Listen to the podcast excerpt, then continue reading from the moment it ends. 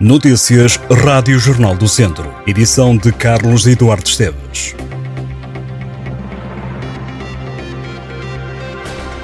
Um homem com cerca de 40 anos morreu esta tarde ao ser atingido por um eucalipto na zona de Câmara, no Conselho de Vozela. A vítima estava a trabalhar num desbaste de terreno e durante o corte de árvores terá sido atingido por um eucalipto. À chegada dos meios de socorro, o homem estava em paragem cardiorrespiratória Apesar das manobras de reanimação, o óbito acabou por ser declarado no local pela equipa da viatura médica de emergência e de reanimação.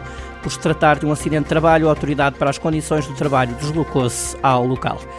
A iniciativa liberal quer que o governo corrija as falhas do Plano Ferroviário Nacional e reveja os respectivos planos plurianuais de investimento Pede ainda aos liberais o reposicionamento dos caminhos de ferro em capitais de distrito não servidas por caminhos de ferro, como por exemplo Viseu. O partido apresentou uma iniciativa que pede ao governo que reveja e altere o Plano Ferroviário Nacional por comportar falhas gravosas para o cumprimento dos objetivos traçados. Além da revisão das prioridades e do traçado, a iniciativa liberal propõe alterações à gestão dos planos de investimento e à definição das metas orçamentais plurianuais para o desenvolvimento do Plano Ferroviário Nacional. Relativamente à gestão dos planos de investimento, os mesmos devem ser revistos para evitar a mobilização de grandes verbas de investimento público para objetivos que sejam contrários a este documento. A Câmara de Viseu vai retomar o projeto Informática para Séniores. O anúncio foi feito pelo Presidente da Autarquia. Fernando Ruas tinha mandado suspender esta atividade quando o anúncio do programa governamental Eu Sou Digital, mas o autarca disse que a iniciativa é uma mão cheia de nada. Fernando Ruas indicou que recebeu um ofício, que fica claro, e que o Estado está fora e apenas apoia o referido programa na divulgação e na promoção. O Presidente da Câmara de Viseu já comunicou que o município não vai participar no projeto, sendo que Viseu não alinha em propaganda e cada vez mais se convence Fernando Ruas que aquilo que o Estado veio apresentar a Viseu em agosto de 2022 é mera propaganda. Palavras do Presidente da Câmara de Viseu. Ora, a autarquia retomará assim o projeto, que já esteve no terreno, e nas freguesias do Conselho, o projeto que se chama Informática para Séniores.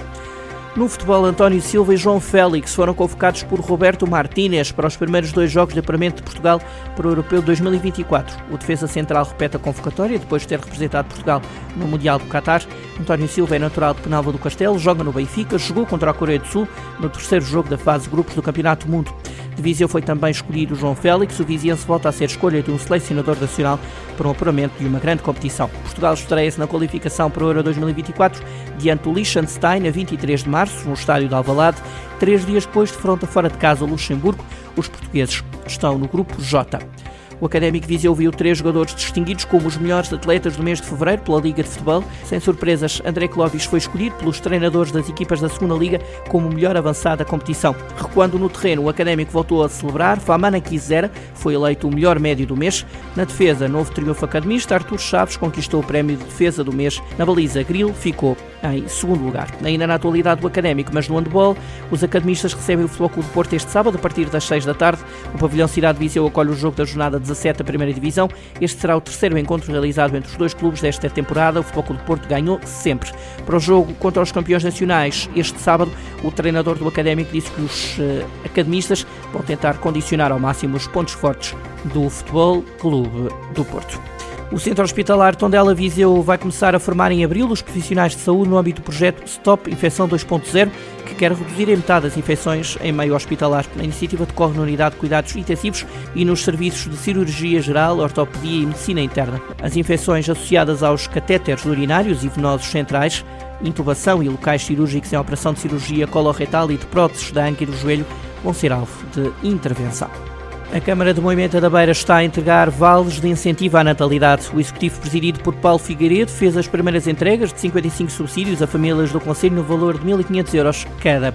Os incentivos referiram-se aos bebés nascidos e crianças adotadas no Conselho durante o último ano. As famílias terão também direito ao reembolso de despesas efetuadas no Conselho no valor de 2.500 euros através de vouchers com participação dos gastos na creche, consultas médicas, medicação, artigos de higiene, puericultura, alimentação, vestuário e calçado. O objetivo é fixar fixar pessoas e famílias no Conselho. O apoio à natalidade e à adoção destina-se a crianças nascidas ou adotadas e que sejam registadas como naturais de Moimenta da Beira. Estas e outras notícias em jornaldocentro.pt